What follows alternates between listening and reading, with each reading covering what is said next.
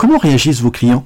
C'est une grande question, Yves. Euh, merci d'ailleurs euh, de m'avoir invité pour ce, pour ce podcast. Beaucoup, beaucoup, beaucoup de clients. Il y a une vraie nécessité de, réassurance. Nos clients ont besoin d'être assurés qu'ils aient fait le bon choix. Euh, quelles sont aussi nos, pratiques, nos sécurités. Il y a une vraie volonté des clients de, de, de, comprendre ce qui a été mis en place, en tout cas chez nous, et ce qui se fait habituellement sur le marché pour, pour se rassurer sur, sur leurs données. Ça, c'est vraiment le, la majorité des demandes depuis deux semaines, en tout cas, c'est euh, vraiment concentré là-dessus. C'est OK, qu'est-ce que vous faites euh, Quels sont vos dispositifs? Est-ce qu'on peut continuer à confier nos données en toute sécurité chez vous? Ça, c'est une vraie grosse prise de conscience. cette prise de conscience aussi, euh, elle amène aussi la question des, certifications. et là-dessus, il y a une énorme incompréhension depuis très très longtemps sur le marché. Donc là, maintenant, on a de plus en plus de clients qui nous demandent bah, est-ce que vous pouvez nous fournir vos certificats APSAD Qu'est-ce que vous faites sur ce, sur ce, sur, ce point précis de la sécurité des biens? C'est la grande nouveauté, parce que jusqu'à présent, euh, ce qu'on voyait passer, à part les très gros appels d'offres, ce qu'on voyait passer, c'était toujours est-ce que vous êtes certifié ISO 27001, blablabla. Bon, mais par contre, les certifications qui concernent la sécurité des biens, physiques ou incendies ou autres, euh, n'étaient euh, absolument pas pris en considération par les clients, et ça, c'est la vraie nouveauté. Vous venez d'évoquer un, sujet qui est, qui est important, euh, qui est le fait que vous déployez des outils, des solutions euh, qui vous protègent et les, clients se posent la question est-ce que ça peut arriver? Or, ce qui euh, ressort également au niveau de la profession du manière générale, c'est que ce qui s'est passé là surprend parce que vous investissez pour que ça n'arrive pas. Expliquez-moi, qu'est-ce qui fait le différentiel qui fait que vous pouvez dire aujourd'hui à vos clients que vous êtes plus sécure que d'autres? Ah, plus sécure que d'autres, euh, je sais pas. En tout cas, on n'a pas cette prétention. Par contre, on a euh, la vraie volonté de faire les choses dans les règles de l'art. Et quand on gère un data center, c'est avant tout euh, gérer un risque. Et le risque, il est omniprésent, il est réel. Et ça, il faut le savoir, il faut vivre avec. Et l'investissement et la technologie, elle est là pour justement repousser ce risque le plus loin possible. Que ce soit le risque d'interruption électrique, on met des groupes électrogènes, on met des onduleurs. Que ce soit le risque d'intrusion, bon, c'est des vrais bunkers, les data centers en mais aussi le risque incendie qui doit être traité de manière constructive, c'est-à-dire comment est-ce que le bâtiment est construit, et aussi euh, avec des vrais dispositifs de, détection et d'extinction s'il le faut. chaque élément, chaque risque doit être scrupuleusement analysé au moment de la conception. Le data center doit être construit en conséquence, doit être certifié en conséquence, et après on y met, euh, on y met les données de nos clients. Donc ça c'est euh, le point important et tout le marché, tout le marché résonne comme ça. Tout, tout exploitant de data center d'une taille raisonnable euh, intègre ces considérations. C'est comme euh, la prise en compte d'un risque euh, naturel ou technologique à proximité. Il ne faut pas installer à côté d'une industrie Céveso, il ne faut pas installer à côté d'une conduite de gaz sous pression, ce genre de choses. C'est plein de petits détails qui font que, vous voyez, bah, dès la jeunesse du projet, même avant même de choisir un terrain, on doit prendre en considération ces risques. Et ça fait partie intégrante de ce métier. C'est incontournable. C'est notre métier et nos clients nous payent pour ça. C'est mmh. justement repousser ce risque. L'autre dimension sur euh, l'incendie qu'on en a connu, euh, c'est qu'en fin de compte, on s'est aperçu qu'une partie de l'Internet français est tombée. En fait, c'est un problème global, ce qu'on appelle les règles de l'art de l'informatique, du manière générale. Euh, la redondance, les PRA, les backups, ce genre de choses. Ça, c'est de la responsabilité du client, et quel que soit le provider, c'est toujours la responsabilité du client. Je peux citer un nombre incalculable d'incidents qu'il y a déjà eu, de coupures électriques, de déclenchement d'extinction incendie qui détruit les disques durs. Il y, a, il y, a, eu beaucoup sur les 20 dernières années, il beaucoup d'incidents plus ou moins graves qui ont conduit à des pertes de données et les clients qui avaient pris leur disposition, qui avaient un PRA, qui avaient des backups, sont redémarrés très rapidement. Il y a un peu cette ambivalence où d'un côté, il y a cette responsabilité du client vis-à-vis de ces données, mais il y a aussi la responsabilité de l'hébergeur ou du fournisseur de cloud de tout faire pour repousser le risque le plus loin possible. Voilà, c'est chacun a un niveau de responsabilité qui est différent, qui est énorme. Ça, c'est une évidence.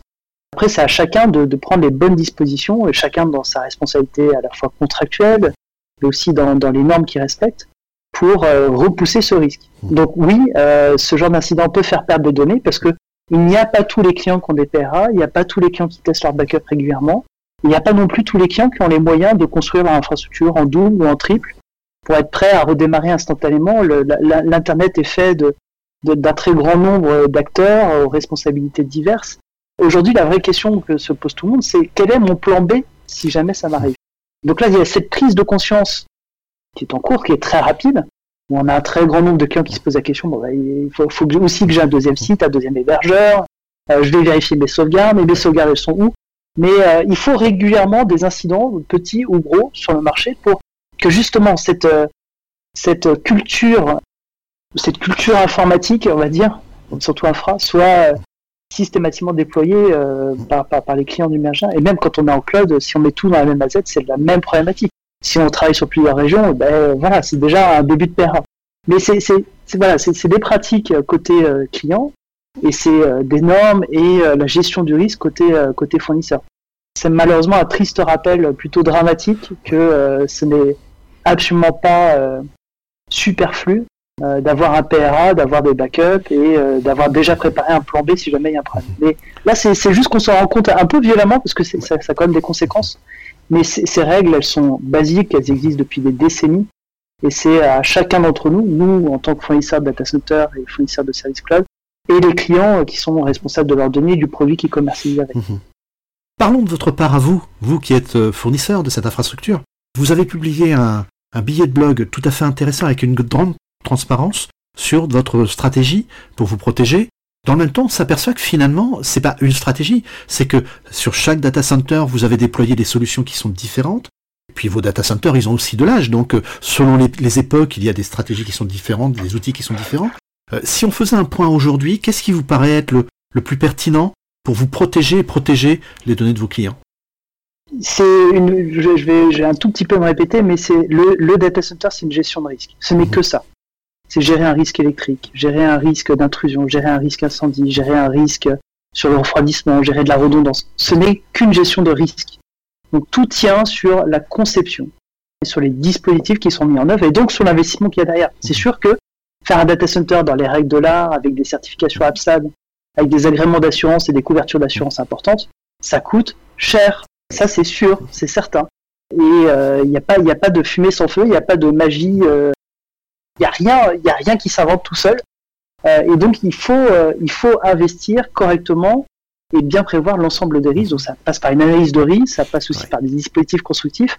Et il n'y a, pas de, a pas de miracle, ça c'est sûr. Nous, on exploite déjà depuis pas mal de temps. On a, on a eu des incidents, plein d'incidents. Et ça, ça fait partie de la vie d'un data center. On a eu sur deux sites différents notre voisin qui a brûlé. On a eu euh, trois, quatre, même presque quatre onduleurs qui ont brûlé aussi. On a eu un feu batterie. On a eu plein de choses. Et à chaque fois, en fait, tout toutes ces règles de l'art nous ont permis de jamais avoir un sinistre qui prend de l'ampleur, qui se propage.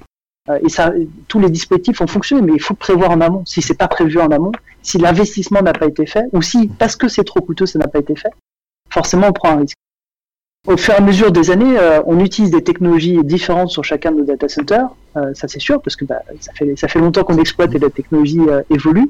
Chaque technologie a ses avantages, ses inconvénients, mais aussi il y a un très grand prescripteur sur ce genre de choses, c'est surtout l'assureur.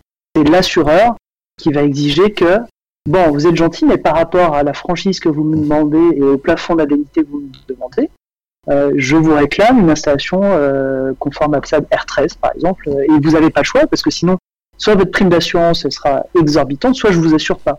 en fait, ce qui arrive le plus souvent, c'est je vous assure pas. Donc il y a cette ambivalence où c'est à la fois l'assureur qui va, c'est lui qui porte une partie du risque, hein, et dire moi je veux ça. Nous, en tant qu'exploitants, concepteurs et constructeurs, ben, on doit euh, canaliser et comprendre l'ensemble de ces risques parce qu'il faut aussi que l'assureur nous suive. Il faut qu'on on arrive à contrôler ces risques avec des dispositifs automatiques. Et après, derrière, ben, avoir tous les certificats pour avoir la confiance de nos clients en disant ben, vous pouvez venir en toute sécurité chez nous, c'est bien géré, c'est bien entretenu, euh, notre, personnel est bien formé nos installations euh, sont prévues pour gérer ce risque-là. Donc il y a, et puis aujourd'hui les clients se réfugient énormément sur les normes pour se dire tout va bien. Ils ne font plus du tout cette analyse de risque vis-à-vis de, leurs fournisseurs, que ce soit data center ou club, pour bah, vérifier qu'est-ce qu'il y a vraiment. Parce qu'en fait, une norme, ça vient euh, valider un process organisationnel sur un système d'information. Pour la majorité, pour parler de l'ISO 27001 ou du 7000 Club, par exemple. Mais ça ne vient pas du tout valider que euh, il y a des salles qui sont coupe-feu, euh, qu'il y a un système de détection incendie, d'extinction automatique d'incendie certifié. Il n'y a rien sur ça.